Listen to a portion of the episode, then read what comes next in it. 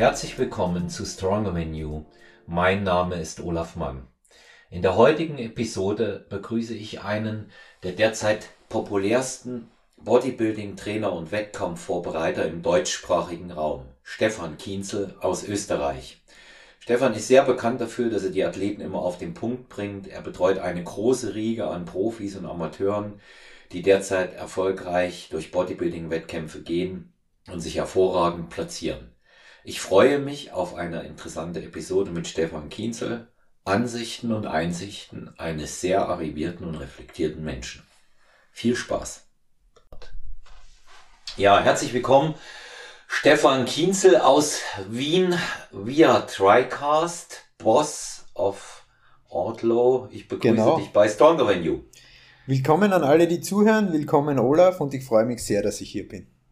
Das äh, ist mir ein großes Vergnügen. Du bist äh, nicht nur persönlicher Wunschgast von mir, sondern von einigen anderen auch noch die äh, gesagt haben, Mensch, ähm, lad doch mal den Stefan Kienzel ein. Ähm, hängt natürlich auch mit deiner momentanen Popularität zusammen. Du ja, mit, ich denke, denk, ich wird darauf zurückzuführen sein. Ja, du bist, du bist natürlich als äh, Wettkampfvorbereiter und ausgewiesener Bodybuilding-Fachmann bekannt. Hinzu noch deine Aktivität für äh, Vario Red, also wo viele innovative Sachen einfließen. Und ähm, in der heutigen Episode soll es darum gehen, dass wir zum einen ähm, dich mal auch als Person, als Mensch etwas näher vorstellen. natürlich nur die Dinge, die du sagen möchtest. Aber natürlich auch hier die berühmten Fachthemen. Allerdings kann ich dich schon beruhigen, ich werde dir nicht die 126. Frage zum Thema Kreatin stellen. Das wird es heute nicht geben. Aber das kann man auch ganz schnell kurz beantworten. Das ist eine wunderbare Sache. Ja. Um, das, machen, das machen wir vielleicht am Ende, da sehen wir uns fürs Ende auf. Ja, Stefan, Jahrgang 81. Ähm, ja, so ist es. Aus, ausgewiesener äh, Bodybuilding-Fachmann, bekannt als Wettkampf-Coach, äh, Wettkampf-Vorbereiter für Amateure und Profis. Hm, wie bist du in diese Schiene da reingekommen? Das ist eigentlich ein, ein wirklich langer Weg und, und ich hole ein bisschen aus. Es ist so, ich war generell immer ein Mensch der Extreme. Das, das zieht sich durch mein Leben seit dem Tag meiner Geburt eigentlich. Ich habe alles, was ich gemacht habe, immer mit riesengroßer Leidenschaft gemacht wurscht, ob ich Talent dafür gehabt habe oder nicht, wenn, wenn, wenn, wenn mich irgendwas gepackt hat, dann hat's mich halt gepackt und ich habe das immer bis, bis zum Extremen vorangetrieben. Und das war so, ich habe in meinem Leben eigentlich immer sportliche Episoden gehabt, klassisch österreichisch natürlich Skifahren, später dann Snowboarden, dann bin ich eigentlich in den Ausdauersport gewechselt und bin ähm, Mountainbike gefahren, Austria Cup, Cross Country und Parallelslalom das eigentlich alles immer mehr schlecht als recht, aber mit wirklich guter Leidenschaft. Also es hat mir immer Spaß gemacht. Meine zweite große Leidenschaft ist Musik, das begleitet mich mein ganzes Leben. Und dann hat es eine sehr musikalisch intensive Zeit gegeben, wo der Sport vollkommen äh, nach hinten gegangen ist. Und wie so üblich, wenn du ein Ausdauersportler warst und halt klassische Ausdauersportler Struktur gehabt hast, dann näher wir 500 Kilometer mit dem Radl fährst in der Woche, ähm, sondern halt im Proberaum bist mit Pizza, Bier, Wein, Weib und Gesang ähm, wirst Blatt. Also Blatt ist auf Österreichisch die Bezeichnung für Fett, eher so eine Liebebezeichnung und die war halt Blatt. Und mir hat mein Bruder dann, ähm, wie alt war ich da? Ich glaube 21 oder 22, ähm, eine Karte fürs Fitnessstudio geschenkt zu Weihnachten, weil er gesagt hat, pff, irgendwie ist das nicht so leib und du solltest da mal was tun für dich. Ich habe damals schon Medizin studiert und bin dann ins Gym gegangen und habe irgendwie gemerkt, ah, für Bewegungsablauf und für Training habe ich Talent. Das war, das war irgendwie so das erste Aha-Erlebnis. Das heißt, ich habe mir irrsinnig leicht getan, Bewegungsmuster korrekt und gut auch anatomisch richtig auszuführen für meine Anatomie. Das Wissen war ja aufgrund des Medizinstudiums da. Das Wissen über Ernährung und dergleichen habe ich mir relativ schnell angeeignet und so habe ich mit irrsinnigem Ehrgeiz und Eifer von Jänner, also zu Weihnachten habe ich die Karten gekriegt, bis April einmal von 110 auf 68 Kilo abgenommen. Das ist recht zügig gegangen. Das, ich habe halt einfach meine zwei, drei Stunden Cardio am Tag gemacht. Das klingt jetzt ein bisschen verrückt, aber das war so. Und habe halt Krafttraining gemacht parallel. Ich habe innerhalb von zwei Monaten 100 Kilo gebeugt, 100 Kilo gehoben, in einer wunderbaren Ausführung. Das heißt, es war ein gewisses Talent da. Ich bin dann ein Jahr spät, eineinhalb Jahre später zum ersten Mal gestartet äh, mit 79 Kilo hab damals dann schon Streifen im Gluteus gehabt, weil wie gesagt, alles, was ich mache, mache ich irgendwie ordentlich, aber halt nicht wirklich viel Muskeln gehabt. Dann hat sich lustigerweise herausgestellt, dass ich eine komplett abgerissene Brust schon vorher hatte. Das ist einmal beim Radunfall, ist mir Brust abgerissen, Schulter gebrochen, Schlüsselbein gebrochen. Ähm, da ist nur nie wer draufgekommen, weil damals halt alles blau war und dass der Pektoralis abgerissen ist bei diesem Totalschaden, sind sie im Krankenhaus nicht draufgekommen. Das heißt, ich habe dann beim ersten Wettkampf schon einmal gesehen, alles mit der Symmetrie ist jetzt nicht so das, wo ich das unmittelbare Talent habe. Dann habe ich auch noch langgestreckte Muskeln gehabt. Ich war zwar ultra hart, aber jetzt nicht sehr massig. Mir hat es trotzdem unglaublichen Spaß gemacht. Ein Jahr später bin ich dann mit 10 Kilo mehr wieder auf der Bühne gestanden. Also das hat grundsätzlich schon ganz gut funktioniert, aber ich habe gesehen, dass ich mit meiner Symmetrie und mit meiner Optik auch bei, bei, bei, bei starkem Ehrgeiz und Perfektionswahn ähm, nicht das erreichen werde oder nicht das erreichen kann, was, was immer so als Erfolg ähm, darstelle. Dazu sind die gesundheitlichen Probleme bei mir noch dazukommen. Ich habe Colitis ulcerosa, das ist eine Autoimmunerkrankung des Verdauungstrakts, wo man in geregelten Abständen, meistens Stress induziert, ich sage jetzt einmal ganz unverblümt, seinen eigenen Darm auskackt also eher ungute Sache für einen Bodybuilder, wo es um Nährstoffresorption geht. Und es hat auch das Zunehmen und den Masseaufbau in weiterer Folge halt schwer gemacht, so dass ich mich auch mit Zureden meiner Frau, die, die da damals vollkommen recht gehabt hat, ähm, gesagt hat, du, der Wettkampfsport, das, das ist jetzt nicht das, wo du, wo du danach streben solltest, weil ähm, das gesundheitlich die Kosten-Nutzen-Rechnung halt nicht sehr zusammengeht. Ich habe aber damals schon gesehen, dass ich, äh, das war 2006, ein recht gutes Talent gehabt habe, 2005, ja, 2006, ähm, Leute zu führen und sie zu ihrem persönlichen Maximum zu bringen. Und das habe ich damals dann angefangen mit Freunden und habe halt so die ersten Projekte mit, mit, mit Athleten aus der Umgebung gehabt, äh, die ich gecoacht habe und denen ich geholfen habe und das hat dann eigentlich sehr, sehr gut funktioniert. Das Business ist dann immer größer geworden und es sind immer mehr Athleten dazukommen, die ersten Staatsmeisterschaftstitel, die ersten Weltmeisterschaftstitel dann im Jahr 2011 ähm, und ist immer mehr gewachsen ich selbst habe für mich damals entschieden, dass der Wettkampfsport nicht das ist, was ich für meine Person weitermachen möchte. Zweiter Grund ist, ich bin überzeugt davon, dass man sich im Leben ähm, nur auf eine begrenzte Sache ähm, hundertprozentig fokussieren kann. Und ich glaube, dass es schwierig ist, es mag möglich sein, aber ich glaube grundsätzlich, dass es schwierig ist, sich hundertprozentig als Coach hinzugehen und gleichzeitig Athlet hundertprozent zu sein. Also ich glaube schon, dass das eine schwierige Komponente ist.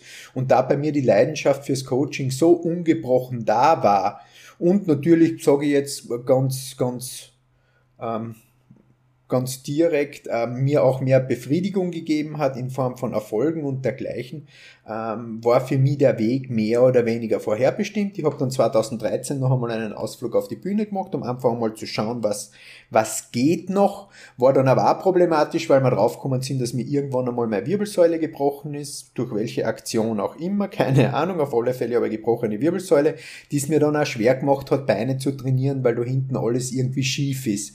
Und dann habe ich für mich diese Karriere tatsächlich auch mit diesem einmaligen Ausflug dann noch einmal ähm, tatsächlich beendet und habe mich ähm, zu 100 Prozent dem Coaching verschrieben und das mache ich jetzt mehr oder weniger seit 2011, würde ich sagen. Ähm, mein Unternehmen habe ich als Therapieunternehmen 2009 gegründet, aber aus 2011 ähm, ist Coaching sicher das, was, was meine Haupteinnahmequelle ist. Ja, das sind, das sind ja immerhin schon über über zehn Jahre und ähm, ich meine, das sind äh, Erfahrungswerte, die man sammelt als Wettkampfcoach. Du weißt, ich bin ja in dem Bereich auch selber aktiv. Mhm. Will dir mal einer Sache äh, hundertprozentig beipflichten. Also Coach und Athlet ähm, in einem ist sehr schwierig, auch wenn es momentan unglaublich populär zu sein scheint. Denn jeder, der auf der Bühne ist oder war, der ist auch gleichzeitig Coach. Ähm, ohne sich vielleicht auch darüber wirklich im Klaren zu sein, was es bedeutet, mehrere Athleten und die noch dazu komplett vorzubereiten. Und ähm, ich habe auch dieselbe Erfahrung gemacht wie du. Also es ist so, dass ich schon auch hin und wieder mal antrete, aber das picke ich mir dann wirklich tatsächlich raus ähm, und habe nach Möglichkeit keine oder allerhöchstens eine Athletin oder einen Athleten mit am Start, weil das geht nicht gut. Man kann sich nicht gleichermaßen konzentrieren. Gerade die letzten Tage, Entschuldigung, sind als Athlet sehr schwierig, was automatisch äh, inkludiert, dass es für die Athleten, die, die du vorbereitest, genauso ist. Und dann musst genau. du dich auch voll auf sie konzentrieren. Ob das das Posing ist, ob das äh, die berühmten Entlade- und Ladegeschichten sind, und äh, das ganze Programm natürlich auch ähm, allein die mentale Ebene für ähm, deine Jungs und deine Mädchen dann da zu sein als Trainer. Ja, der ist oft der der der, der Zuspruch äh, der persönliche ja viel wichtiger als jetzt zu sagen, jetzt isst man noch anderthalb Reiswaffeln mit Pflaumenmus. Ja, das ist das ist dann sicherlich ähm, eine eine Sache, die eine große Bedeutung hat und Erfahrung über zehn Jahre ist durch nichts zu ersetzen. Nicht umsonst haben deine Athletinnen und Athleten äh, maximalen Erfolg. Ja? Das kann man nicht anders sagen. Was ist, was ist aktuell? Wer ist äh, im Moment äh, am vielversprechendsten? Wo siehst du eine Möglichkeit nach einer Pro-Card? Ähm, nach einer Pro-Card, äh, da gibt's viele, aber der René Borowka sicher in der, in der 90 Kilogramm, ähm, in der 90er Klasse, ähm, der voriges Jahr schon zwei erste Plätze gehabt hat bei Pro Qualifiern, allerdings im Gesamtsiegerstechen immer unterlegen ist.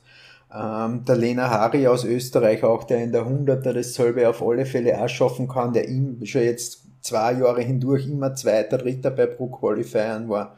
Ähm, die Christina Brunauer in der, in der Bikini-Klasse, die das Beste zeigt. Dazu hat dann aus der Wellness-Klasse aus Deutschland die Lisa Maiswinkel, ähm, die, die, die eine großartige Athletin ist, wirklich, wirklich, wirklich unglaublich und, und, und in der neu geschaffenen Wellness-Klasse ein abartiges Potenzial damit bringt. Die Katrin Gutmann in der Wellness-Klasse auch aus Österreich, die ein unglaubliches Potenzial hat. Ähm, dann habe ich in äh, Argentinien einen ganz großartigen Man-Physik-Athleten in Gonzalo Goy, der, der ein unglaubliches Potenzial hat, ähm, auch die Pro-Card zu kriegen, obwohl das in der Man-Physik-Klasse ein bisschen, ein bisschen eine Lotterie ist. Also da gibt's da gibt's zahlreiche Athleten, die, ähm, die wirklich gutes Potenzial haben, das, das Hardcore-Bodybuilding ähm, stirbt ein bisschen aus, aber da bin ich eigentlich sehr, sehr gut gesegnet, indem ich da viele, vielversprechende Jungprofis habe, die alle noch nicht einmal wirklich 30 sind in der offenen Klasse. Ganz voran natürlich den Tim Budesheim, der, der, der wirklich großartige Möglichkeiten hat, vielleicht eines Tages auch auf, auf der Olympiabühne zu stehen. Ähm, der Christian Wolski aus, aus Polen, 27 Jahre, eine absolut begnadete Linie, der jetzt in Portugal auch mit dem Team starten wird.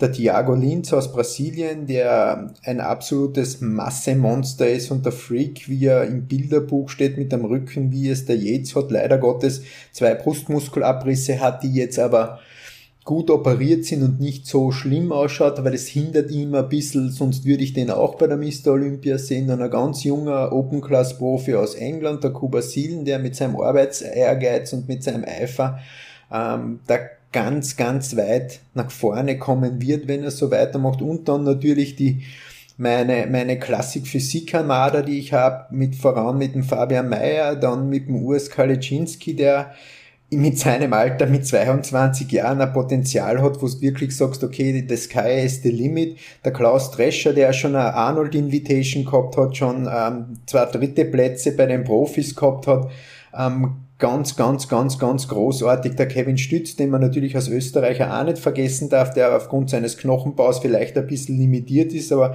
sein Arbeitseifer und seine, seine Liebe zum Sport hat so viel weggemacht. Unsere Reise ist ja auch schon lange. Ich betreue den Kevin jetzt seit 2013. Und davon, dass ich ihm damals gesagt hat, er wird mit seiner Struktur nie Profi werden, hat er sich echt gut und, und, und toll hochgearbeitet. Und ich bin mir sicher, ich habe da jetzt äh, dann die Johanna Dürr als Bikini-Profi in Deutschland, die auch ganz, ganz fleißig ist, großartige Mädels äh, Möglichkeiten hat. Dann in Brasilien meine Mainz Physikprofi ganz vorn mit dem Diogo Montenegro, der schon viermal bei der Olympia gestanden ist, fünf Profisiege hat, die Olympia-Quali heuer schon ganz knapp mit dem zweiten Platz beim Muscle Contest in Brasilien verpasst hat.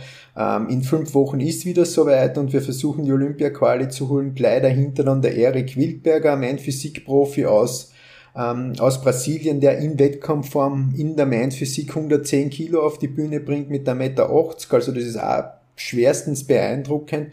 Der Thomas Kunz aus der Schweiz, den wir nicht vergessen dürfen, der ähm, am Wettkampf Marathon hinter sich hat, mit auch schon einen zweiten Platz in San Marino, ganz knapp dahinter, jetzt äh, drei Wettkämpfe in Amerika gemacht hat.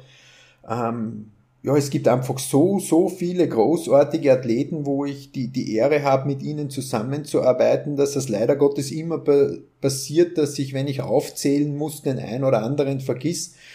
Und das sei mir bitte verziehen.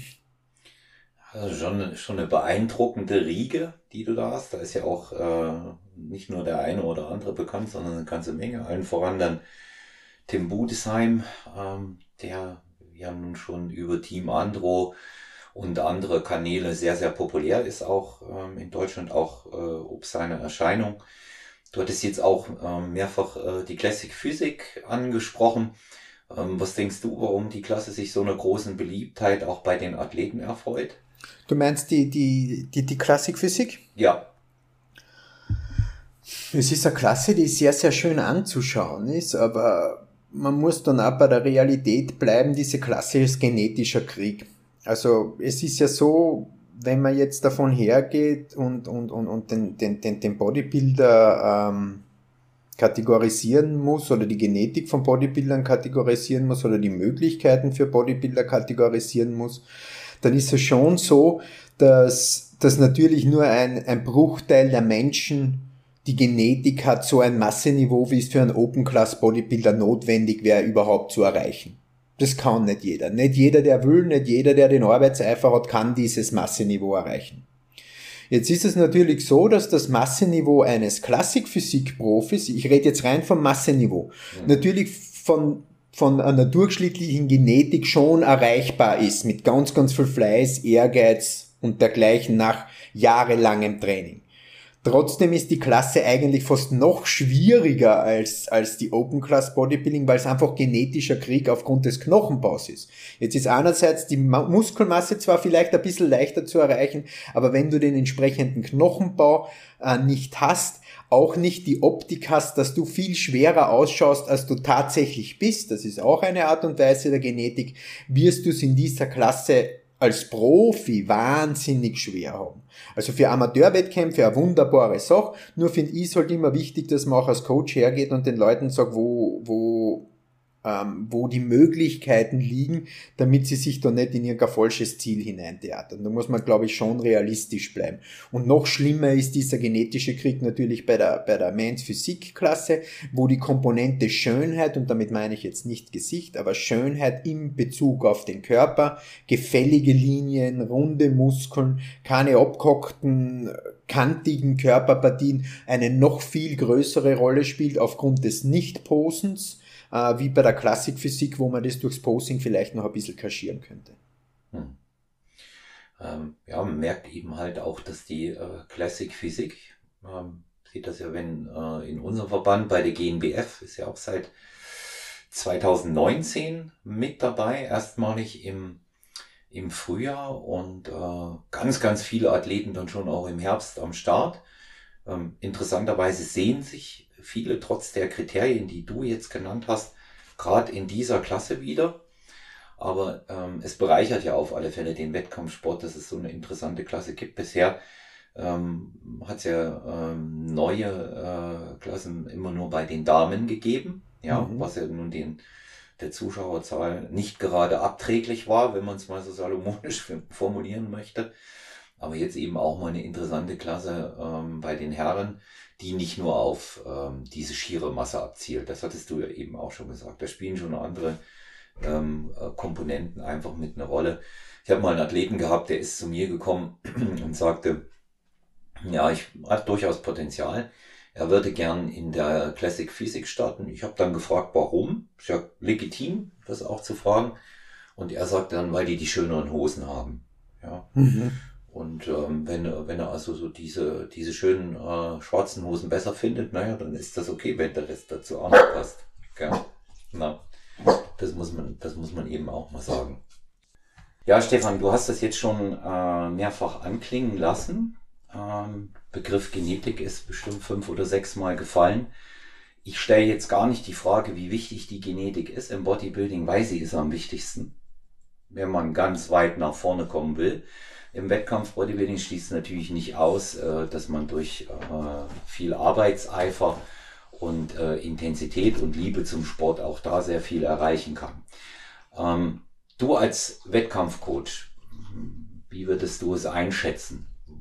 woran erkennt man einen Athleten, eine Athletin mit einer guten Genetik? Was sind so die Parameter, die du da nennen und, und festlegen würdest? Mit gutem Wettkampfpotenzial gegebenenfalls auch ganz weit nach vorne und im besten Fall eine Pro-Card zu erreichen. Das sind ganz, ganz viele Aspekte und übertrifft das Körperliche bei Weitem. Also es ist natürlich einmal das Erste, was man sofort beurteilen kann, ohne dass man ähm, dass man sich mit dem Menschen unterhält oder ihn länger beobachtet, ist natürlich einmal der Knochenbau. Hat der einen Knochenbau, der für die Klasse, in der er sich vorstellt, äh, Profi zu werden, ähm, reicht. Wenn jetzt einer da ist, der gerade wie ein Kühlschrank ist und sagt, er, wird, er will mein Physikprofi werden, dann wird man ihm sagen müssen, das Ganze wird schwierig. Ähm, und er sollte sich besser im offenen Bodybuilding versuchen, wenn er denn dann die Genetik hat, ähm, die genügend Masse raufzubringen, wo wir schon beim zweiten Punkt sind. Das heißt, ich kann sagen, ob er, ob er für, für Muskelaufbau die Genetik hat, wenn ich entweder seinen Verlauf kenne ja, und weiß, um auch transparent zu reden, welche Mittel er schon eingesetzt hat, um zu diesem Punkt zu kommen. Beziehungsweise, wenn ich das Vergnügen habe, ihn auf seiner Reise schon länger begleiten zu können. Das ist die zweite Art und Weise der Genetik, die ich für Bodybuilding brauche, nämlich wie leicht ähm, baut dieser Mensch Muskeln auf. Die dritte Komponente, die dieser Mensch auch braucht, ist dann die Wettkampfkomponente und zwar in erster Instanz einmal, wie gut und wie leicht kommt dieser Athlet in Form. Wenn das ein und ein Mühen ist und man den runter diäten muss und der fast bei jeder Diät ähm, nur mehr am Zahnfleisch daherläuft, wird schwieriger Profikarriere zu haben, wo es dann darum geht, drei, vier Wettkämpfe im Jahr zu machen. Das ist auch den meisten Leuten nicht bewusst. Bodybuilding-Profi zu sein heißt nicht, Bodybuilding-Profi zu sein und alle drei Jahre einen Wettkampf zu machen. Das interessiert in der Pro-Liga mal ganz normal gar niemanden und du wirst auch keine Platzierungen einfahren. Das heißt, den Wettkampfsport musst du dann auch ausüben können. Und wenn du ähm, nicht den Stoffwechsel oder die Genetik dafür hast, auch in Form zu kommen, wird das schwierig. Und dann kommen wir zum letzten Punkt, der einer der maßgeblichsten ist. Das ist die psychologische Komponente.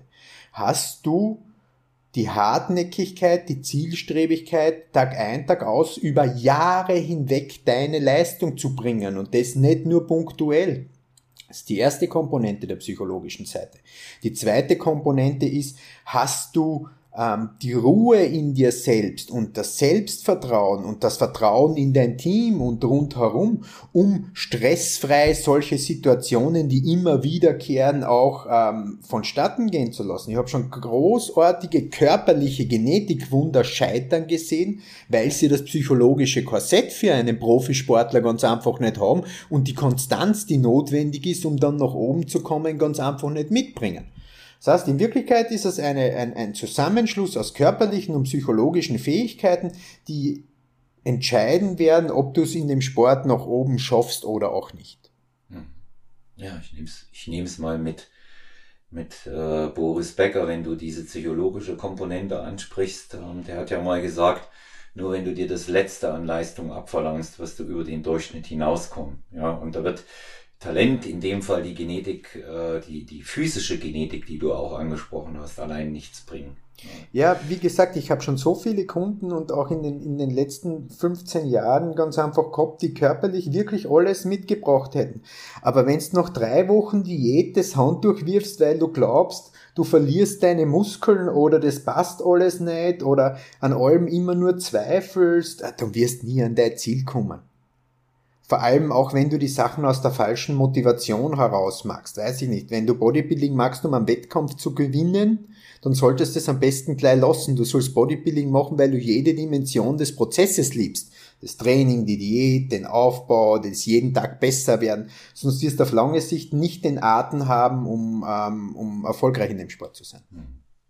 Ja, also ist auch, ist auch einfach äh, meine Erfahrung. Es geht letztendlich auch darum, dass ich bei aller Schinderei, die diese Dinge natürlich immer einschließen, auch noch Spaß habe, die Liebe zum Sport dort auch in, in allererster Linie ähm, sehe. Und ähm, das ist eben auch so ein Punkt, wie, wie du ihn genannt hast, eben ähm, die, äh, jemand, der beispielsweise mit einer, mit einer Diät große Schwierigkeiten hat, der ewig braucht, um in Form zu kommen, der dieses äh, Ganze schon von vornherein als Riesenproblem und nicht als Bestandteil schon äh, des gesamten Ablaufes sieht. Ne?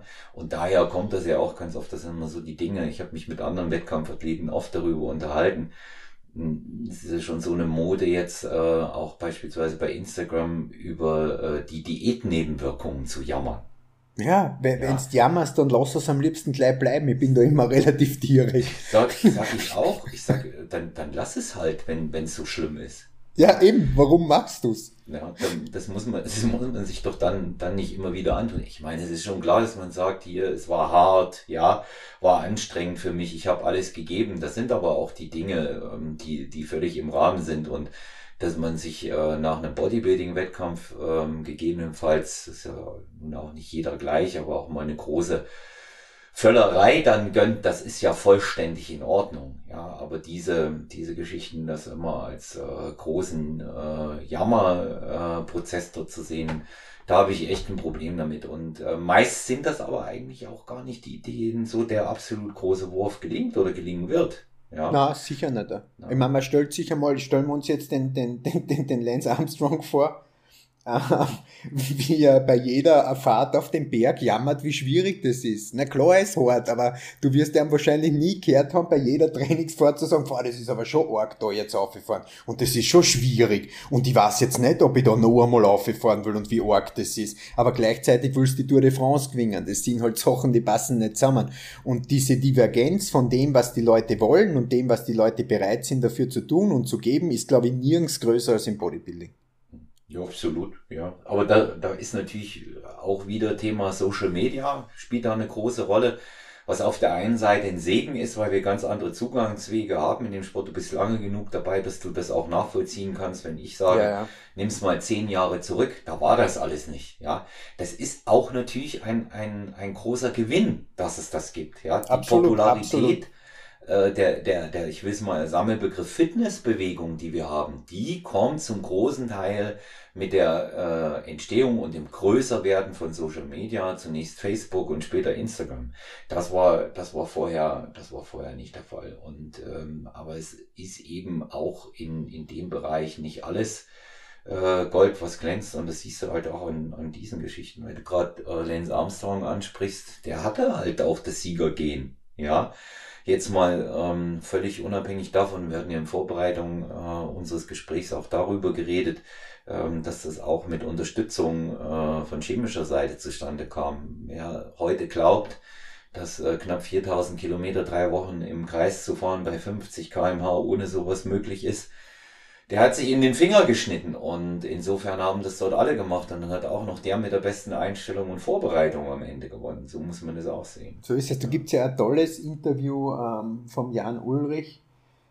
Sein härtester, We also sein härtester Mitstreiter würde ich jetzt einmal sagen. Es gibt ja, gibt ja physiologische Tests, wo der, wo der, der Ulrich ja wirklich ähm, attestiert bekommen hat, genetisch der beste Radfahrer zu sein. Mhm. Ähm, er, er gibt auch selber zu, er war halt eine faule Sau, weil wenn es geregnet und geschneit hat am, am, am, am Weihnachtstag, am ersten ist er halt irgendwo gesessen und der Lance Armstrong ist halt mit seinem Radl, keine Ahnung, im Schnee treiben 300 Kilometer gefahren.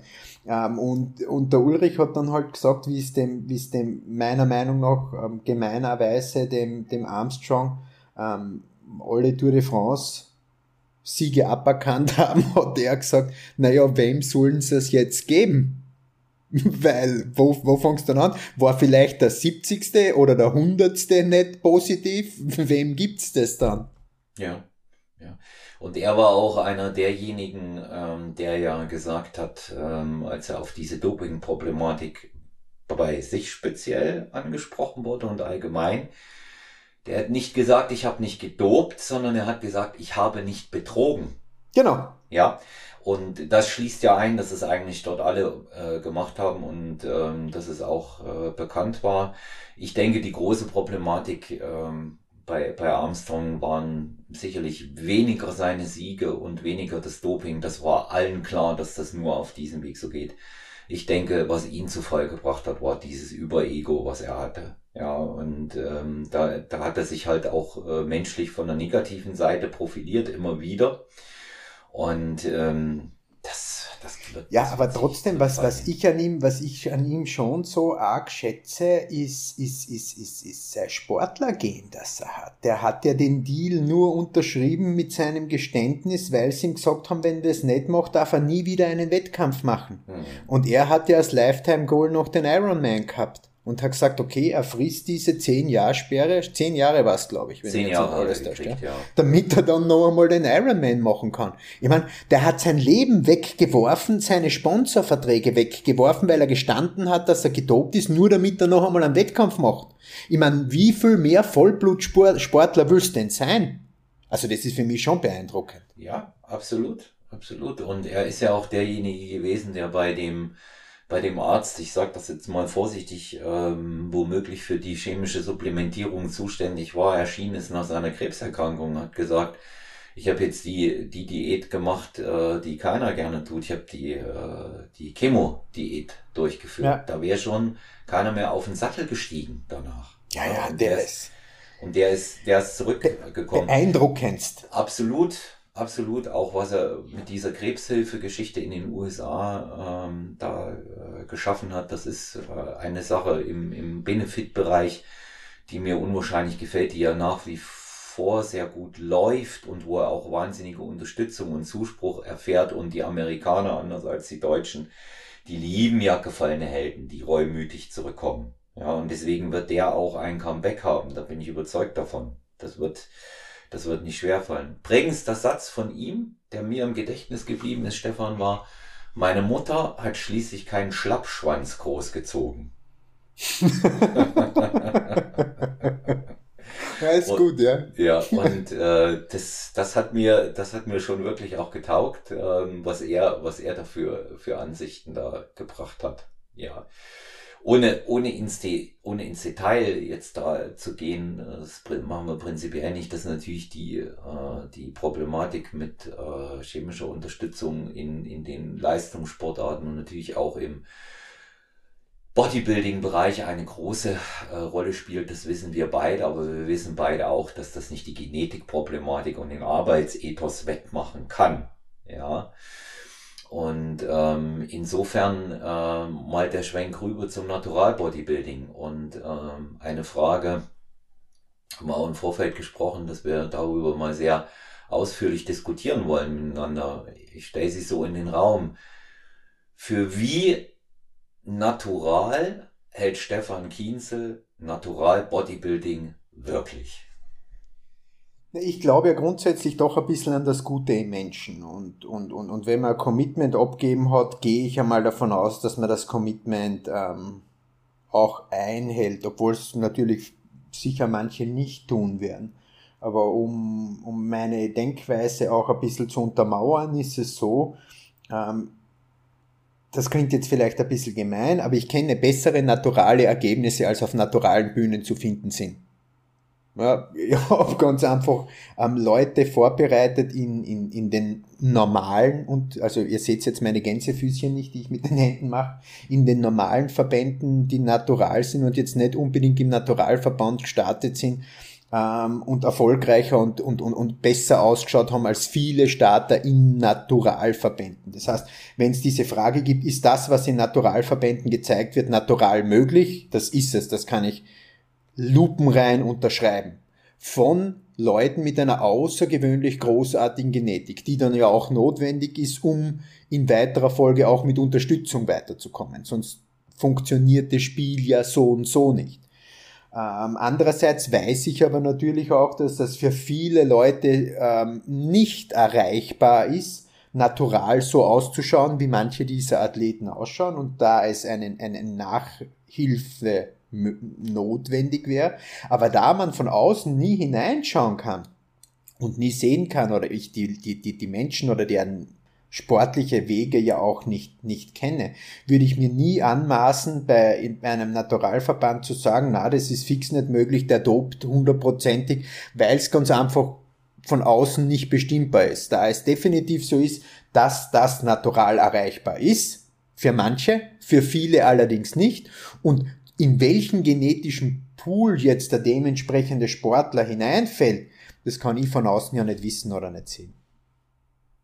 Tja, es wird ja sehr, sehr oft im, im Naturalbereich ähm, dieser FFMMI, der Fat Free Mess Index, als Maßstab genommen und ähm, irgendwie hat er sich über die Jahre, seit ich den kenne, seit 2009 hatte ich das erste Mal Kontakt mit dieser Formulierung äh, mit dieser Formel auch hat er sich ja immer stetig nach oben bewegt, auch offensichtlich. Also an dem, für die Zuhörerinnen und Zuhörer, die in dem Bereich nicht so arriviert sind, an dem kann man erkennen, im Grunde genommen, wo das genetische Limit aufhört, wo das natürliche genetische Limit aufhören soll, sagen wir es mal so. Ja, also ich würde das, ich würde das soll oder extrem betonen, weil ja, Menschen soll. über Formel scheren ist einfach ein Mumpitz meiner Meinung nach. Denke ich auch zum einen, weil die, weil die Formel ja schon äh, in der Begrifflichkeit daran hinkt, dass solche Parameter wie die Körpergröße dort mit einfließen.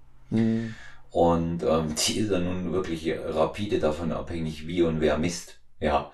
Und äh, da, da hat es ja auch in der Vergangenheit schon das eine oder andere Missverständnis in dem Bereich gegeben. Für wie aussagekräftig hältst du diese Sache eigentlich? Gar nicht. Gar nicht. Hm. Na, gar nicht. Gar nicht. Ich kenne wirklich ganz, ganz, ganz, ganz freakige naturale Ergebnisse. Ja. Die mit Sicherheit nicht in diese Formel pressbar sind man muss es ja auch dazu sagen, äh, Stefan, du, du äh, trainierst ja für alle Verbände. Du hast ja, ja voll. Ja, du hast ja auch äh, Leute, die bei GmbF, ANBF so ist antreten. Es, so ist ja. es. Aber auch sehr, sehr viele Leute, und das finde ich dann immer besonders cool, die, wie der Gänsefüßchen, ähm, natural bei den normalen Verbänden antreten. Mhm. Ja. Auch das gibt's. Also das ist jetzt natürlich komplett unwahrscheinlich, dass das ein Open Class Bodybuilder ist. Wir, reell muss das jetzt schon bleiben. Ja.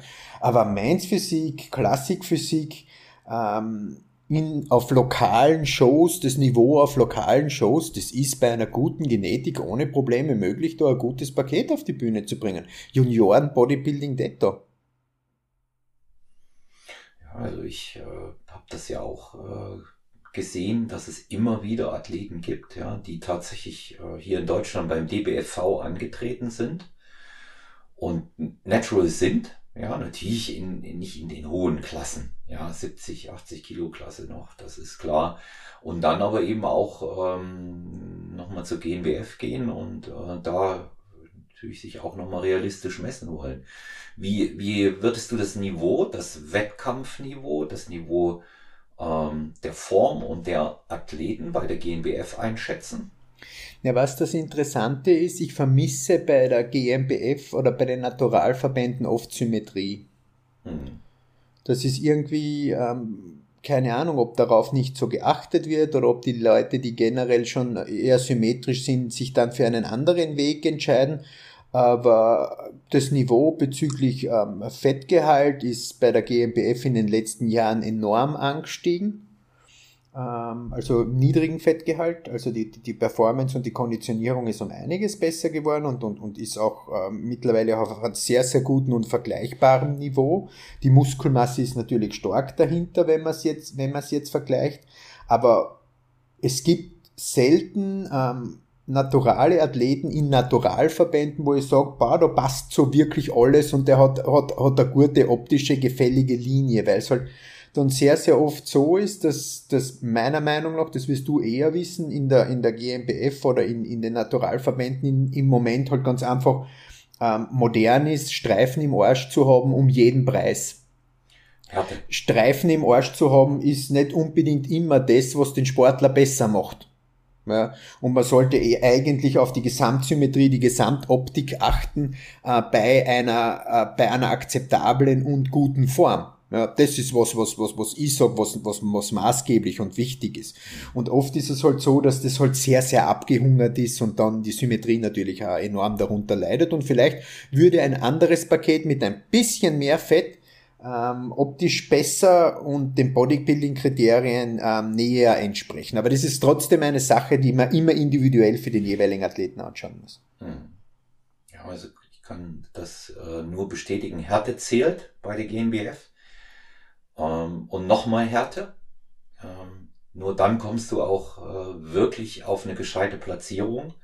Du hast das mit den Streifen im Gesäß gesagt. Ähm, ja, also die, die scheinen wirklich das Hauptkriterium mittlerweile zu sein.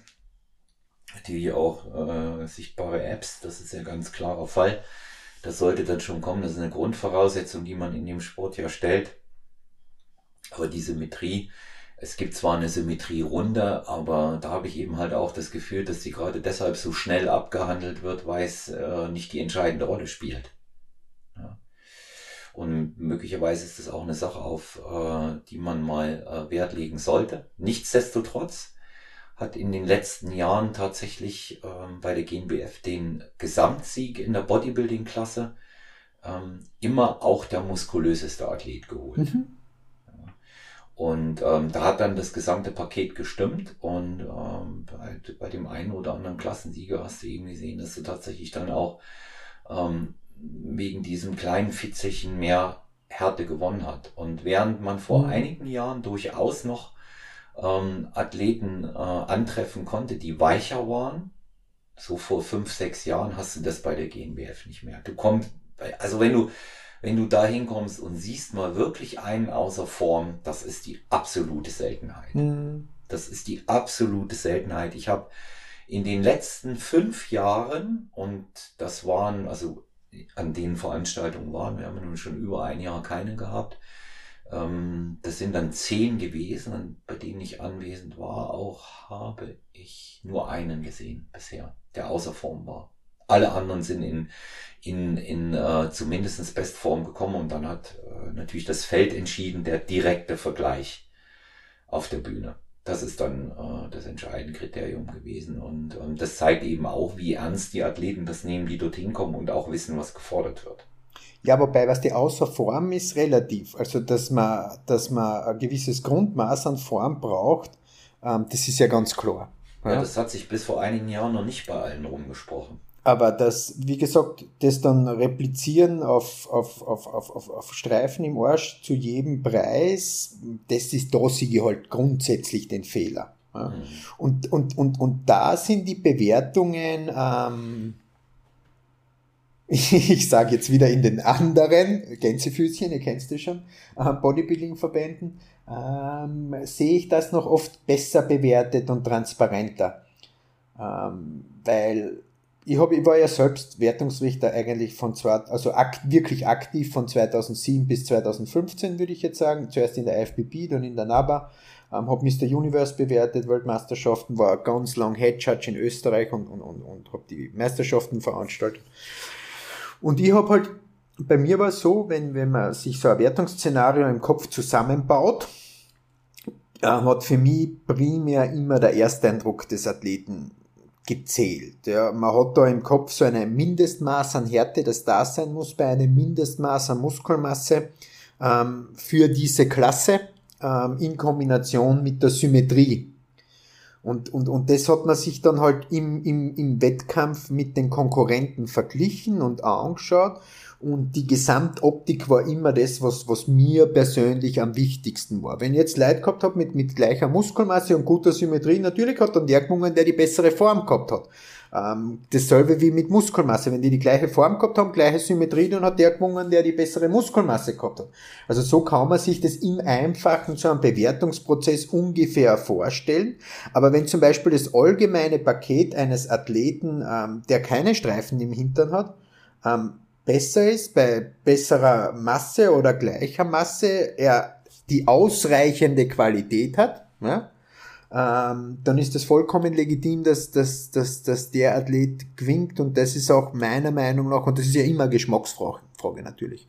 Das ist meiner Meinung nach auch Bodybuilding so, wie es sein sollte. Weil es ist Bodybuilding, es geht um Muskeln, es geht um Symmetrie, es geht um, um, um optische Schönheit und es geht, es ist, heißt nicht Streifen im Arschwettkampf. Das muss man schon ganz klar einmal sagen, dass der Sport da manchmal in die falsche Richtung geht. Ähm, wenn, wenn das mit der Gesamtoptik bestmöglich vereinbar ist, na klar, geh für die Streifen im Arsch, dann ist das ja was ganz was Wesentliches. Aber ich würde ähm, da immer vorsichtig und sorgsam damit umgehen ähm, und darauf achten, dass man halt nicht auskungert ausschaut. Und dieses auskungerte Ausschauen ist halt das, was bei der GmbF im Moment meiner Meinung nach modern ist. Hm. Ja, also das kann ich in vielen Bereichen dort, dort teilen, äh, vor allen Dingen was den Bodybuilding-Bereich angeht, tatsächlich. Ähm, wenn man die Frauenklassen anschaut, da ist es, äh, sind die Kriterien sicherlich wieder etwas anders. Ja, auch noch ein Punkt, ähm, auf den ich da äh, mit dir zu sprechen kommen möchte. Gerade weiß ich eine bestimmte Klasse bei den Damen. Mhm. Ähm, unverminderter Beliebtheit erfreut. Das merkst du ja auch an der Anzahl der Athletinnen, die du persönlich vorbereitest. Und das ist äh, die Bikini Fitness. Mhm. Und ähm, ganz eine spannende Sache, die, wo, wo, ich nie geglaubt hätte, dass ich das einmal sage, ich liebe es. Jetzt weniger wegen der, wegen der, wegen der, wegen der optischen Ausprägung der Mädels, weil es schön anzuschauen ist, natürlich, ja. Aber der Haupttriebfehler für mich, warum ich Bikini so gern coache, ist, weil es so schwierig ist. Das ist eine echte Challenge. Ist es. Ist es. Also ich habe ähm, ja auch immer wieder äh, Bikini-Athletinnen am Start, die auch äh, erfolgreich sind bei GNBF oder INBF und es ist schwierig es ist vor allen Dingen deshalb schwierig, weil es zwar Bewertungskriterien gibt, die mehr oder weniger klar festgelegt sind, aber nichts ist wohl so subjektiv wie die Bewertung ähm, so einer Bikini-Schönheit. Lass es mich mal so sagen. Ja, weil äh, gerade da wird sich ähm, die persönliche Präferenz eines jeden äh, Wertungsrichters besonders bemerkbar machen, weil es ja unterschiedlich gar nicht sein kann. Also wenn ich jetzt mal in die Bewertungskriterien äh, im Reglement von der GmbF schaue, für die Bikini-Klasse, da heißt es unter anderem ähm, Megapare Sex Appeal ähm, Performance. Ja, mhm. Ähm, das ist schon jetzt nicht so deutlich, ja, und eine Athletin da vorzubereiten ist allein deshalb schwierig, weil quasi gefühlt äh, von jedes Jahr, manchmal sogar vom Wettkampf zu Wettkampf, ein ganz anderer Look gefragt ist. Ja, aber selbst das würde ich jetzt nicht bekriteln, so wie es die meisten machen, sondern würde es halt einfach als natürliche Sache sehen, weil Sportarten entwickeln sich. Eben. Sportarten Eben. finden ihre Identität. Und es ja. ist nun einmal wichtig, am Puls des Zeit zu sein. Du kannst heute auch nicht mit einem Formel 1 Auto von vor drei Jahren fahren. Das ist, äh, der Sport entwickelt sich weiter. Und ähnlich ist es dort auch. Ähm, auch die Unterschiede zwischen den Verbänden sind ganz maßgeblich. Es ist zum Beispiel in der MPC so im Moment, ähm, dass ganz schlanke Beine mit keinen Muskelteilungen an ausgeglichenen, äh, an, ausgeprägten Gluteus ähm, und kaum Oberkörpermuskulatur bis auf, auf ausgeprägte Schultern, das ist, was Wettkämpfe gewinnt und der ziemlich graziler Look. Ähm, Körperfettgehalt darf nicht zu tief sein, also keine Beinteilungen oder so sichtbar. Beim DBFV ist es allerdings so, dass mehr Beinmuskulatur zulässig ist und Beinteilungen, das ist, was Wettkämpfe gewinnt. Das heißt, wenn du ähm, sehr erfolgreiche DBFV-Starterin hast, die NPC machen möchte, ist es in vielen Fällen so, dass die zuerst einmal Muskeln verlieren muss auf den Beinen, damit die dort konkurrenzfähig ist. Also das ist der Sport ist, was das betrifft, so vielseitig und es ist auch von der, von der Trainingsplanerstellung da so ausgeklügelt und auch so individuell, da den Zugang zu finden, dass das halt eine echt, echt spannende, wirklich spannende Sache ist. Ja, ja, also ich ähm, finde die Klasse auch spannend, auch die Entwicklung, was du sagst, das ist wichtig, dass das voliert, ne? Und ähm, habe das auch gar nicht als Kritik gesehen, äh, sondern man muss sich eher äh, sogar darauf einstellen und dann auch die Athletin darauf einstellen. Das ist äh, ein wichtiges Kriterium, was sein kann. Man muss es wissen. Das ist die besondere Verantwortung vom Coach, ja, dass er das auch kennt, das Reglement das äh, sich ja so grundlegend auch von Ja, wobei Reglement ist, Reglement ist da, ist da schon fast ähm, fast zweitrangig, weil das Reglement ist ja schwammig ausgedrückt. Da kannst du ja wenig ablesen. Ja. Du musst am Puls der Zeit sein und für mich als Coach heißt es, ähm, es gibt kaum einen Livestream eines internationalen Wettkampfes, den ich mir nicht anschaue. Egal, meistens sind eh Starter dort, aber ich schaue mir auch, zum Beispiel ähm, habe ich jetzt in Polen eine Starterin in der Wellness-Klasse gehabt, ähm, und ich schaue mir aber trotzdem sämtliche Klassen an. Vor allem schaue ich mir die Bikini-Klassen noch an, die in Polen dankenswerterweise ums 18 Uhr hätte sein sollen und angefangen hat um 22.30 Uhr. Aber ich schaue mir diese Klasse dann trotzdem an, weil ich ja wissen will und wissen muss, wie ist der Puls der Zeit. Wie ist in Polen gewertet worden, Bikini-Klasse? So wie ich es erwartet habe. Also mhm. genau so, wie, wie ich es jetzt beschreiben würde. Was halt in der Bikini-Klasse neben den körperlichen Eigenschaften ähm, extrem wichtig ist und extrem zählt, ist die Präsentation. Und das ähm, sind nicht nur die Hard Facts der Präsentation, dass die Posen sitzen und du weißt, wie du stehst. Das ist was, das ist schwer in Worten auszudrücken. Ich sage immer, du musst auf die Bühne kommen und du musst sparkeln. so, so, so, so, so, du musst da Präsenz zeigen. Du musst dieses tausendprozentige Selbstvertrauen haben. Du musst dieses, dieses unglaubliche, weibliche, stolze, Brust raus Selbstvertrauen haben. Du musst da auf die Bühne gehen und, und jeder muss das Gefühl haben, vor der Mensch ist da. Dieses, diese, diese spezielle Art der Genetik in der Präsentation brauchst du in der Bikini-Klasse mehr als in jeder anderen Klasse. Und es gibt oft unglaublich tolle Starterinnen, die relativ weit hinten oder weiter hinten platziert sind, die es ganz einfach nicht schaffen, dass der Funke überspringt. Und das ist halt ganz integrativer Teil dieser Klasse, vor allem wenn es darum geht, wirklich hochzukommen, Profi zu werden, auch in der, in der Pro-Klasse ähm, da durchschlagenden Erfolg zu haben. Dieser Funken, der überspringen muss, das ist was ganz, ganz, ganz, ganz was Wichtiges in dieser Klasse. Muss die Jury auf deine Seite bringen, ja, mehr noch als äh, in, den, in den anderen Klassen. Die müssen halt begeistert sein auch dabei. Ne?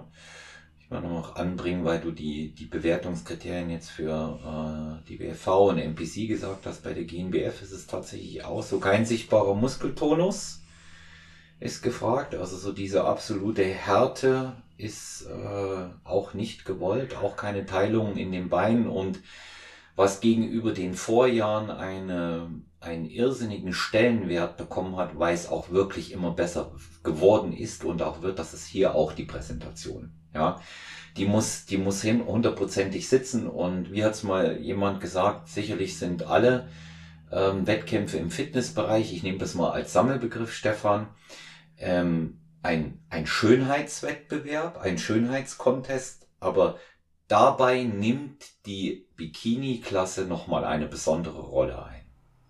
Ja, sicher, sicher. Ja.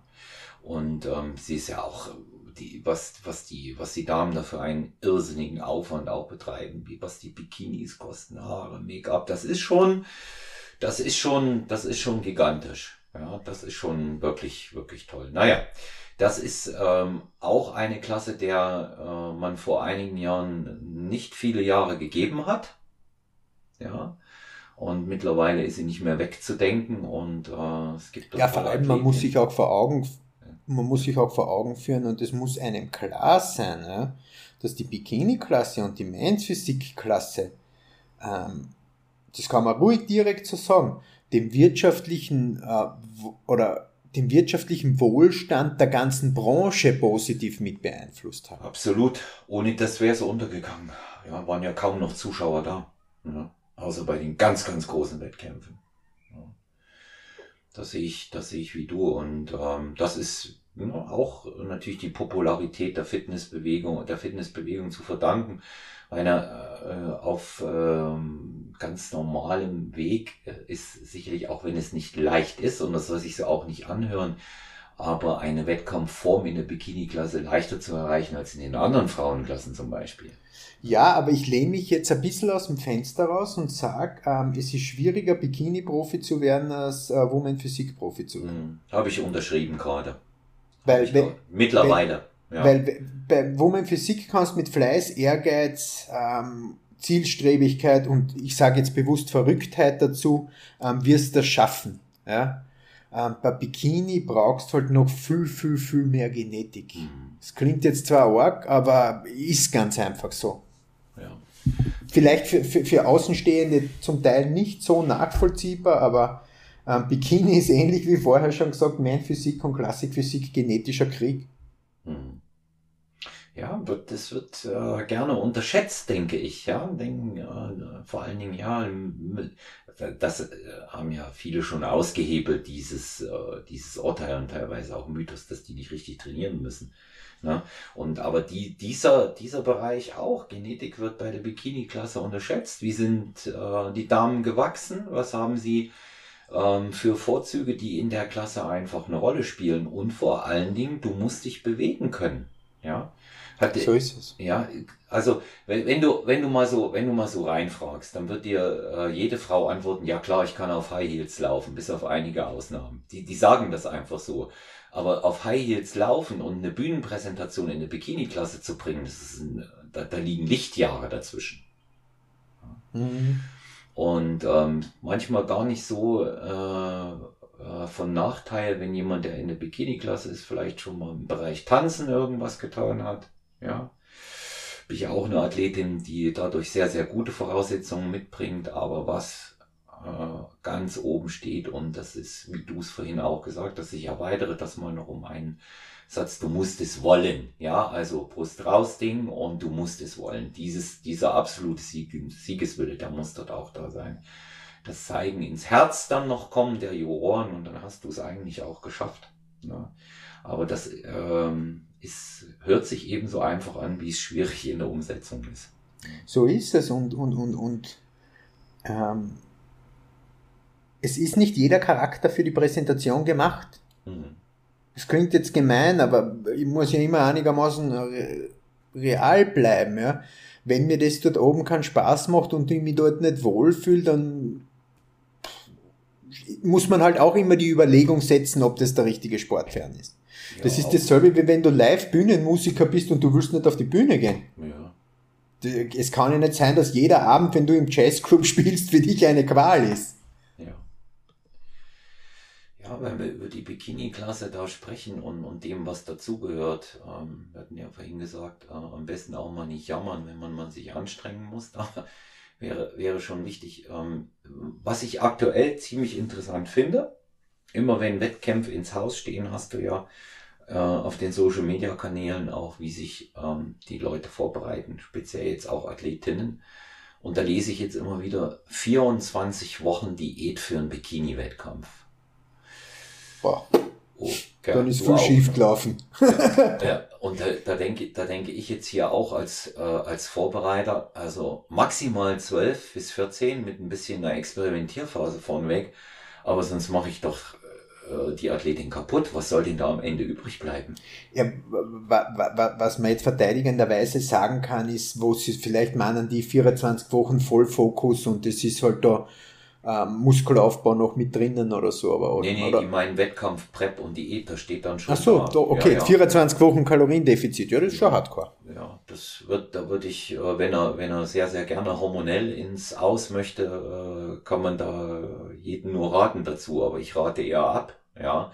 Es geht nämlich auch darum, dass man das Richtige tut in der Wettkampfvorbereitung und ähm, nochmal zu einem Punkt da, in dem Moment das Richtige tun, Wettkampfvorbereitung, Wettkampfcoach. Ähm, ich hatte ja schon einige Coaches auch da. Stefan, was macht deiner Meinung nach einen guten Wettkampfcoach, kann man auch auf andere Bereiche runterbrechen, Personal Trainer aus? Ähm, Ehrlichkeit, Transparenz, Liebe zum Detail und äh, Akzeptanz, dass nicht jeder Mensch gleich ist. Mhm. Du hast super, super gut auf den Punkt gebracht. Du erlaubst mir, dass ich es noch erweitere. Um ja, ja, selbstverständlich. Aspekt, einen Aspekt noch, weil bei den anderen bin ich bei dir. Ich sage immer noch, der, der Wettkampfvorbereiter ist, der muss in dem Sport, in dem er arbeitet, auch ein Freak sein. Ja, also Interesse haben, das Leben. Ja, die Leidenschaft ja, muss da genau, sein, selbstverständlich, ja, sonst, ja. Sonst, sonst, wird das ja überhaupt nicht funktionieren. Also ich, das trifft ja das Gleiche zu wie für den Sportler, ja. Wenn genau. ich keinen Spaß hab bis eins in der Nacht einen Bodybuilding-Wettkampf anzuschauen, dann bin ich im falschen Beruf. Ja, ja da kann ich, nicht, kann ich mich nicht zwischendurch mal hinlegen. Ne? Und ähm, das ist das ist hier schon immer dieser dieser Freak-Faktor. Der wird ja meist nur mit dem Aussehen gleichgesetzt. Ich setze den Freak-Faktor in allererster Linie mit der Einstellung dann gleich. Ja, dass ich das, dass ich das unbedingt will, auch als Trainer und das äh, transportiere ich dann auch rüber. Das merken die Leute, dass ich ähm, das lebe. Ich hatte mal so einen äh, ganz interessanten, ähm, ganz interessante Begebenheit mit einer aktuellen Athletin von mir, mit der Johanna Prinz, die jetzt auch schon zweimal im Podcast war, eine Essstörung überwunden hat und auf dem besten Weg ist, was ja nun selten klappt in dem Bereich, das weißt du.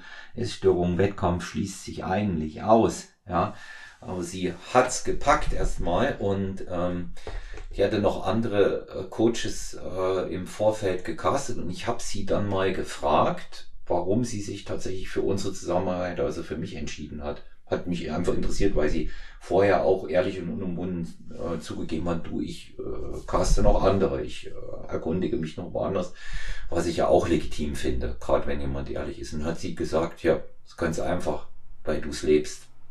Mhm. Ja.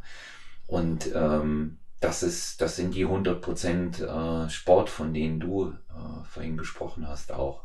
Ja. Ähm, eine Frage noch, die ich von ähm, einigen Zuhörerinnen und Zuhörern von Stronger Than You an dich äh, stellen mhm. darf, mehrfach gestellt wurde, wenn mhm. du Gast bist. Das interessiert natürlich gerade die Leute, die sich für die schweren, für die dicken Jungs äh, auch begeistern. Wo siehst du die Entwicklung im äh, Bodybuilding? Äh, ich rede jetzt mal von der Mr. Olympia Bühne. Wo geht's dahin? In welche Richtung deiner Meinung nach? Ähm, grundsätzlich bin ich mit der, mit der Entwicklung des Bodybuildings so wie ähm, das, was Wettkämpfe grundsätzlich gewinnt, ähm, finde, finde ich gut. Linie spielt wieder mehr eine Rolle. Ähm, optisch gefällige Erscheinung spielt wieder mehr eine Rolle. Jetzt werden viele sagen, ja, wie kann dann der Bigrami, ähm, wie kann dann der Bigrami Mr. Olympia werden? Weil er bei seiner Masse trotzdem ähm, eine gute Symmetrie hat. Und wir, wir, wir haben, es ist nichts bei ihm, außer vielleicht die Masse super, super geil. Ja? Aber er hat an diesem Tag die perfekte Kombination oder die beste Kombination aus Masse, Symmetrie ähm, und Konditionierung gehabt, das muss man ganz einfach sagen. Ja. Er hat seinen Bauch in jeder Sekunde unter Kontrolle gehabt, der Phil Heath nicht. Ähm, er hat Beine, der Brandon Curry nicht. Ich meine jetzt gemein gesagt, ja, natürlich hat der Brandon Curry Beine, aber er hat halt zu dünne Beine. Er hat jede Pose als erster gehalten und das letzte auslassen und hat hundertprozentige Präsenz auf der Bühne gehabt. Er war an diesem Tag der Beste. Finde ich, dass er ein toller Mr. Olympia ist oder, oder, oder in der Reihe der großen Mr. Olympias äh, von seiner optischen Präsenz ist. Nein, finde ich nicht, aber er ist fairer und total okayer Mr. Olympia geworden. Und da kommen wir schon ein bisschen zum Problem des modernen Bodybuildings. Ähm, uns fehlen die Flaggschiffe, uns fehlen schon die genetischen Ausnahmeathleten. Ähm, die zweite Reihe ist gut. Ähm, wir haben heute am Starterfeld, äh, wo, wo wo, wo, wo, wo die Leute durchwegs gut in Form sind, die zweite Riege ist gut, aber es fehlen so diese Erscheinungsbilder. Es fehlen die, wo du sagst, der hat jetzt den Mr. Olympia gepachtet auf die nächsten Jahre, weil einfach ähm, die Dominanz so groß ist. Es fehlt der Ronnie Coleman, es, es fehlt der Yates, es, es fehlt der Phil Heath in, in, in, in, seiner, in seiner Prime. Also ich sehe schon ähm, das Problem, dass vor allem das offene Bodybuilding ähm, an, schillernden Lichtgestalten vermissen lässt. Ich würde aber nicht sagen, dass das Bodybuilding am allgemein schlechter geworden ist, weil auch wenn du sagst, okay, wir neigen ja sehr, sehr oft dazu zu sagen, ähm, die Vergangenheit war besser, aber ich habe das einmal in einem Video von mir ja auch, ähm, sage ich einmal, behandelt. Ja? Ähm, ich denke, äh, dass wenn wir Wettkampfbilder von früher sehen, sehen wir nur die Schokoladenseiten. Äh, man sieht nur die Athleten, die gut in Form waren, weil die Bilder sind übergeblieben, die anderen sind verschwunden oder sind zum Teil auch nicht gemacht worden. Wenn man aber genaueren Research betrifft, sieht man auch von damals, keine Ahnung, wenn man jetzt als, als Beispiel den, den, Flex Wheeler als, als großartigen Starter herausnimmt, der war halt auch von 10 mal 8 mal nicht in Form. Also nicht so wirklich in Form. Ne? Dann wird das Ganze auch schon wieder weniger beeindruckend. Wenn man halt immer nur das Bild hat, wo er in Form ist und er vergleicht mit der Jetztzeit, dann ist das natürlich beeindruckend. Aber man muss diese Sachlage schon ein bisschen objektiver angehen. Also ich würde jetzt nicht sagen, dass unbedingt früher alles besser war. Ähm, wir haben Lichtgestalten gehabt, die, die fehlen im Moment halt ein bisschen. Hm.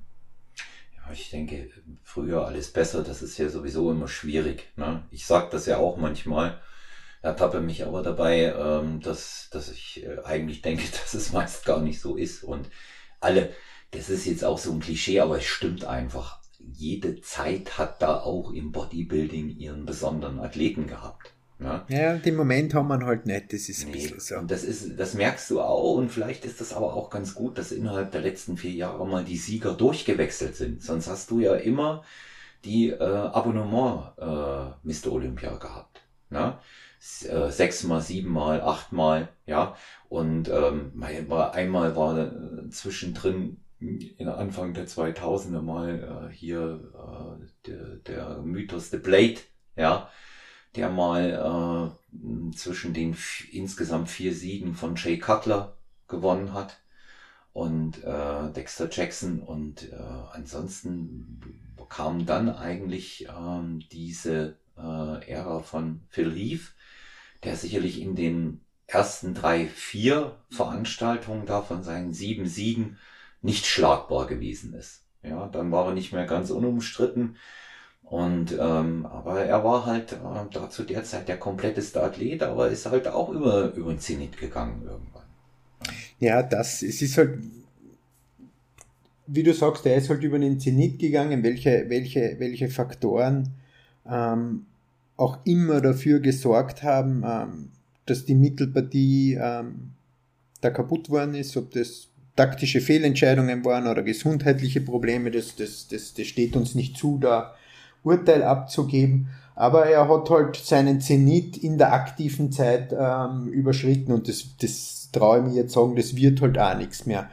Aber ähm, in der Zeit, wo er gut war und da, da, da, da stehe ich in meiner Meinung auch dazu, war er für mich unschlagbar. Also K. Green ist, ähm, ist da nicht nahe gekommen, weil er einfach in der Rückenansicht, in der Ausgewogenheit des Rückens da einfach zu viele, zu viele Defizite gehabt hat und da viel Heat halt mitunter an der besten Rücken ähm, des Sportes, vor allem in, in der Doppelbizeps gehabt hat. Also da passt halt einfach alles unglaublich, unglaublich toll zusammen und er hat halt Konditionierung, Präsenz, Dominanz war halt ganz einfach immer da. Und beim Kai Green hat halt immer einfach so, so, so, so ein Futzerle ganz einfach gefällt, warum er, warum er nicht Mr. Olympia geworden ist. Mhm man hat es ja auch beim letzten Olympia gesehen, ne? in, in der äh, Back Double Biceps äh, konnte Heath auf jeden Fall mithalten nochmal. Ja, ja. Auf, auf, auf alle Fälle, obwohl das er nicht mehr die Plastizität gehabt hat, die, die, ja. Die er normalerweise hatte. Ja. Aber das wird auch ein, ein Sacrifice ähm, der Mittelpartie gegenüber gewesen sein dass das vorsichtiger gemacht haben, aber selbst selbst nicht voll wie eine wie wie wie, ein, wie eine Hütte ähm, reicht reicht die Hinteransicht dass er dort jeden geschlagen hat. Hm. Und äh, Kay Green äh, bin ich ein großer Fan, äh, bin aber trotzdem deiner Meinung, dass als diese zwei, drei großen Duelle mit, und ist ein überragender Athlet auch, Kay Green, äh, nicht umsonst so oft die Arnold Classics gewonnen, was man aber eben auch äh, einfach sagen muss, ja, ist natürlich äh, was Besonderes, was die Präsentation angeht. Er hat sich mhm. da immer sehr gut in Szene gesetzt. Das hängt natürlich auch mit dieser äh, Optik äh, zusammen, dieser äh, geschorene Kopf mit den Zöpfen. Der, der hatte schon auch so einen anderen Freak-Faktor wieder. Ja, das war jetzt nicht unbedingt ähm, der Wettkampf-Freak-Faktor, würde ich mal behaupten, sondern eher die Show. Ja, ja, ja, absolut. Und, und es, ja. es wird auch definitiv der Fall sein, dass du im Moment wahrscheinlich wirtschaftlich keinen erfolgreicheren Bodybuilder da draußen haben wirst als er bin ich überzeugt davon. Wenn man, wenn man sich das anguckt, was er alles macht, er ist auch immer noch in einer sehr anständigen Form, immer ja. noch gut anzuschauen.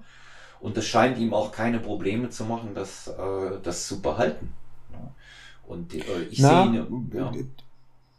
Was, ja. was ich halt, was ich halt schade finde, ist, ist jetzt ein bisschen gemein von mir, das zu sagen, aber wenn er nicht so ein Mimi, Mimi, Mimi gewesen wäre, ich kann nicht gegen Phil Heath gewinnen, weil das ist alles so unfair und er ein bisschen länger durchgebissen hätte, wäre er wahrscheinlich Mr. Olympia geworden.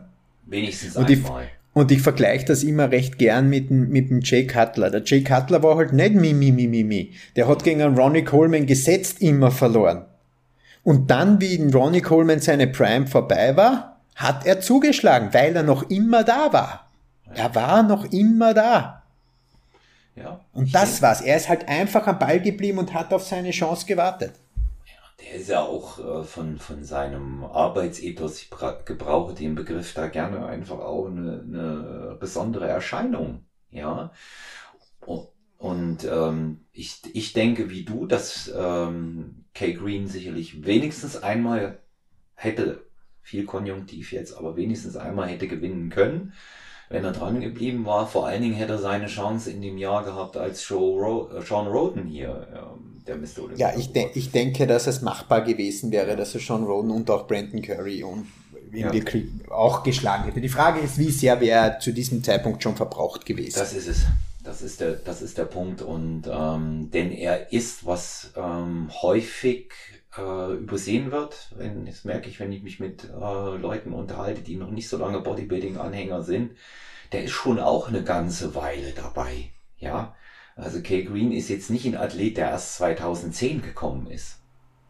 Nee, Kay Green war Keystone Classic 2006. Da schlagt es mir jetzt nicht, wenn es nicht stimmt, aber ich gehe ja mal davon ich, aus. Ich meine, dass es, dass es sein, dass es sein, äh, das erste Jahr war, ja, denn äh, der ist es da schon in der Für alle, die es interessiert, genauer, ihr ja. könnt euch sowohl zu dieser Jay Cutler als auch zu dieser Kay Green Thematik ähm, jeweils ein Video auf meinem YouTube-Kanal anschauen, wo ich die Karriere von beiden Sportler, Kay Green sogar in einem zweiteiligen Video, erste Hälfte der Karriere, zweite Hälfte der Karriere und Jay Cutler mit zum Teil Jay Cutler Video mit exklusivem Bildmaterial von Muscle Time mit Fotos, die noch nie wer vorher gesehen hat, ähm, kann man sich auf meinem YouTube-Kanal anschauen. Sehr, sehr empfehlenswert. Die äh, Reihe mit Kay Green habe ich mir angesehen und hat mich als äh, Fan äh, nochmal sehr, sehr stark begeistert und ich mag, ich mag einfach auch seine, seine Art, ähm, wie, er, wie er sich so gibt und ähm, ja, ist, äh, er ist äh, ein, ein sehr lustiger Typ, ein sehr intelligenter Typ, merkt man auch, auch für die Dinge, die er sich außerhalb äh, noch interessiert und ähm, sehe ich äh, eine ganz interessante Persönlichkeit auch. Stefan, la, lass uns mal noch zu einem wichtigen Thema kommen, ähm, was mich persönlich auch interessiert, weil ich bereits auch darüber mit dem äh, Manuel Bauer gesprochen habe, als er mhm. bei mir war, der im Übrigen auch äh, in Kürze nochmal dabei sein wird. Der war in der Reihe jetzt auch unmittelbar geplant, aber für viele, ähm, denen das vielleicht jetzt gerade nicht äh, aktuell gegenwärtig ist, wir sind noch immer in der Pandemie. Manuel als Studiobesitzer kämpft halt auch genauso um die Öffnung und versucht natürlich alles ähm, so hundertprozentig in Stellung zu bringen, dass das auch sofort losgehen kann, wenn die Schleusen, so muss man es ja bald sagen, geöffnet werden. Deswegen tröste euch da jetzt nochmal. In Bälde wird auch Manuel wieder da sein.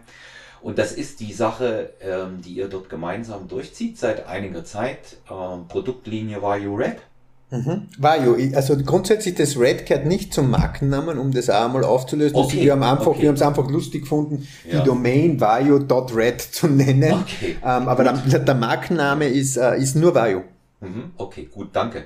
Das, das wusste ich tatsächlich nicht. Ich sag's immer so in, in dem Zusammenhang. Und ähm, ja, nach dem, was mir der Manuel auch in der Podcast-Aufnahme gesagt hat, habt ihr euch ja dort ja ganz spezielle Dinge einfallen lassen, ohne eine gigantische Produktflut zu bringen, wie es heute jeder Supplementhersteller macht. Ihr, ihr springt da äh, neben einem guten Whey-Protein, aber auch in ganz bestimmte Bereiche rein, die euch als Sportler respektive als Vorbereiter am Herzen liegen und auch mhm. immer wieder die Bedeutung äh, solcher Sachen erklärt ihr ja auch in eurem Talk montags bei Instagram. Da habt ihr beispielsweise auch ein Intra-Workout, den mir der Manuel mhm. da ähm, herzlich empfohlen hatte, den ich auch ausprobiert habe und nach wie vor verwende, von dem ich viel halte. Und ähm, wie ist es denn äh, bei euch zu der Idee gekommen, das aufzulegen, so, so etwas zu machen?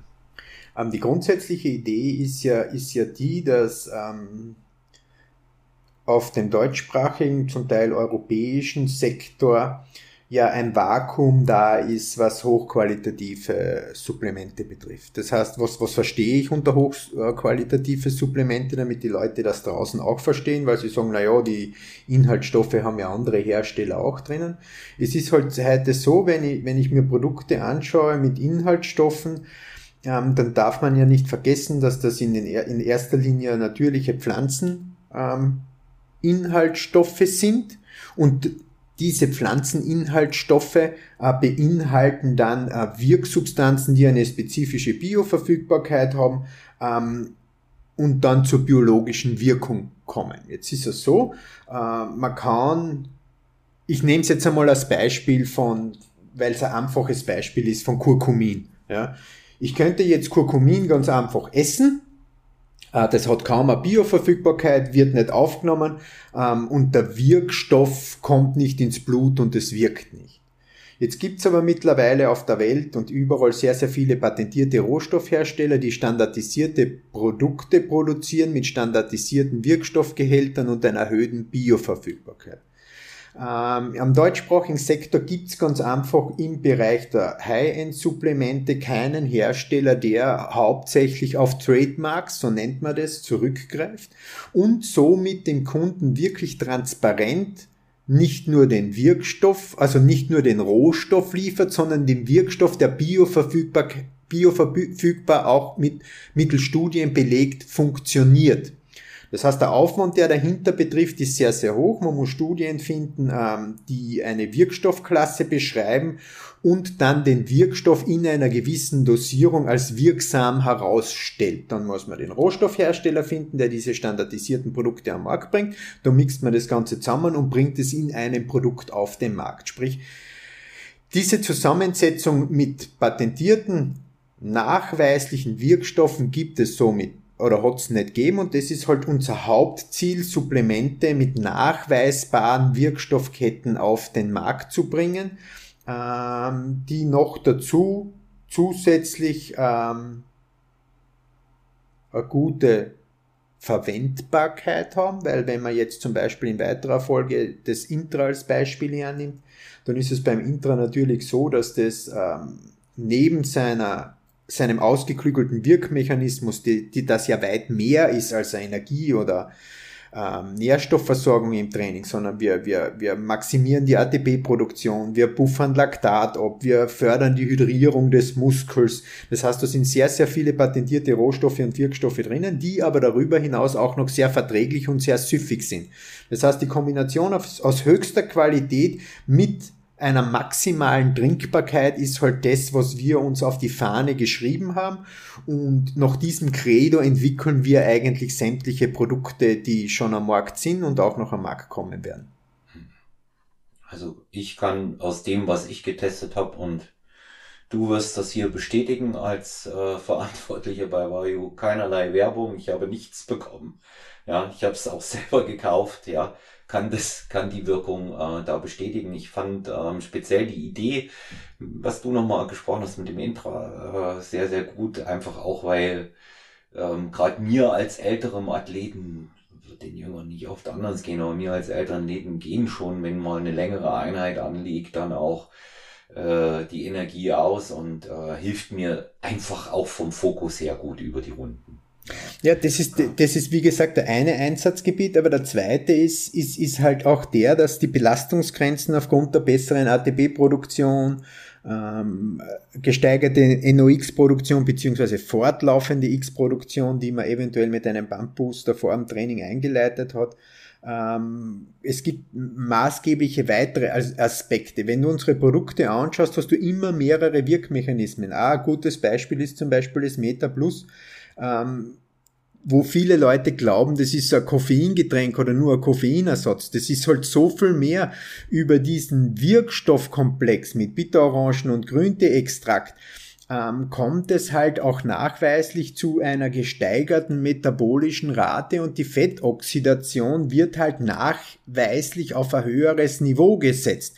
Dass da Koffein drinnen ist und dass das einen netten Koffeinputsch gibt, ist ein Aspekt dieses Produktes, aber bei Gott nicht der einzige, weil es da viel mehr um eine positive Stoffwechselmodulation geht und man im Bereich der, der Stoffwechselprozesse halt bei regelmäßiger Einnahme davon ähm, sehr profitiert. Zusätzlich ist es halt auch immer noch so, dass wir trotz der, der patentierten Rohstoffe auch schauen, dass wir mit anderen Tricks auch die Bioverfügbarkeit und die Resorption im Magen-Darm-Trakt zusätzlich noch verbessern, weil Wirkstoffe sind nur dann gut, wenn sie ankommen und, und, und dafür zu sorgen, ist halt ein ganz wesentlicher Aspekt in unserer Produktentwicklung. Mhm. Ja, also das nochmal ähm, sehr, sehr ausführlich zu dem Thema.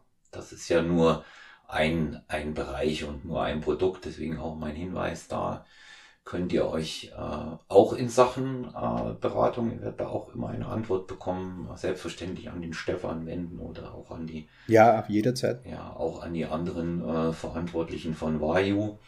Und ähm, ja, also ich äh, finde es tatsächlich äh, interessant von dem Aspekt her. Es wird ja immer gern geschrieben, ja, den Satz finde ich ja so geil, Stefan. Ne? Von Athleten für Athleten. Und dann guckst du mal dahinter und da denkst du dir, ja, welcher Athlet hat denn das entwickelt? Ja. Und äh, hier ist es aber tatsächlich so. Ihr habt es auch ausprobiert und ähm, man, man sieht eben auch einfach, dass die, dass die Geschichte funktioniert. Ich kann das äh, bei zwei Produkten tatsächlich auch bestätigen und äh, ja, eine, eine interessante Sache, sich dem äh, mal zu nähern. Es ist sicherlich nicht das ähm, das Produkt, was am Preis günstigsten ist. Auch das muss Na, man dazu sagen. Aber, aber das, das wäre halt auch nicht möglich. So ja, ist das wäre nicht möglich. Ne? Und äh, äh, es ist extrem hochwertig und es ist wie bei der normalen Nahrung auch, die wir äh, konsumieren. Je hochwertiger sie ist, umso besser ist sie.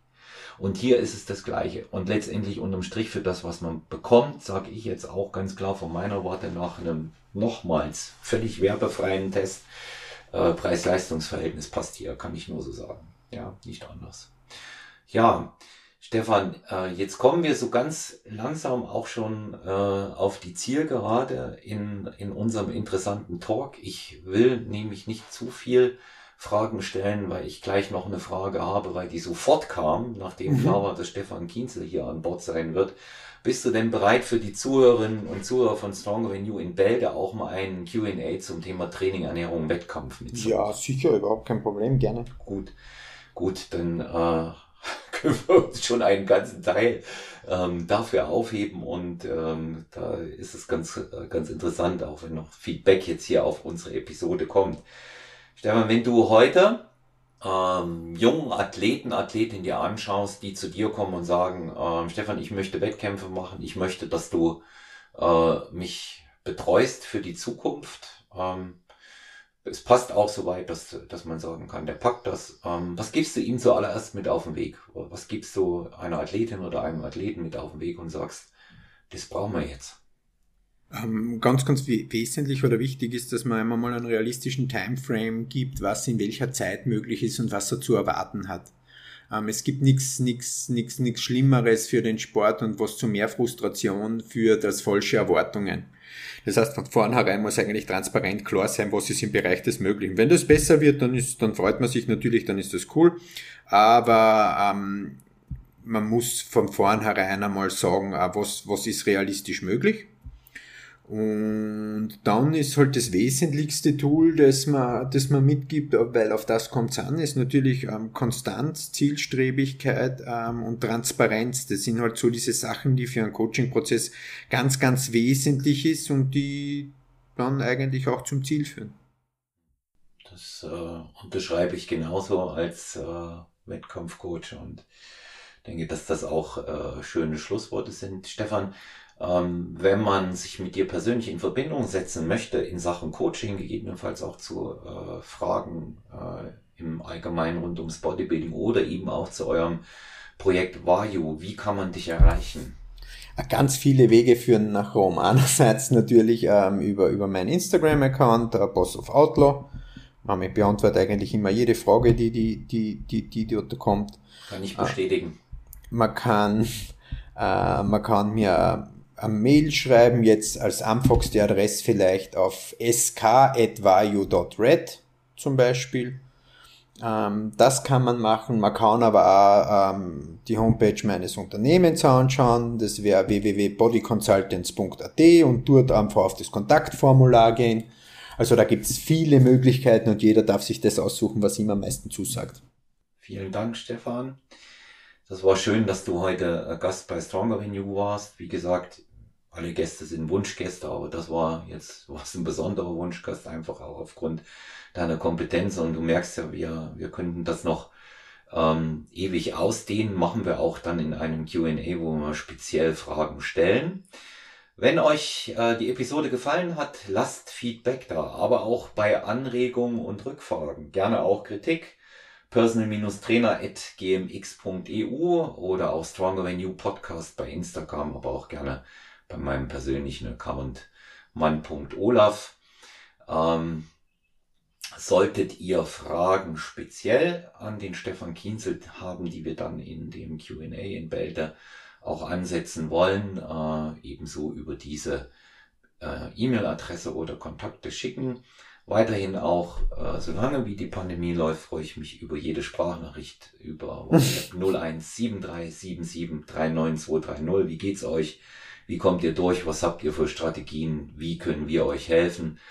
Ich bedanke mich bei allen Zuhörerinnen und Zuhörern von Stronger in You und wünsche euch noch einen schönen Tag. Bleibt negativ und bleibt gesund. Bis bald. Macht's es gut. Tschüss.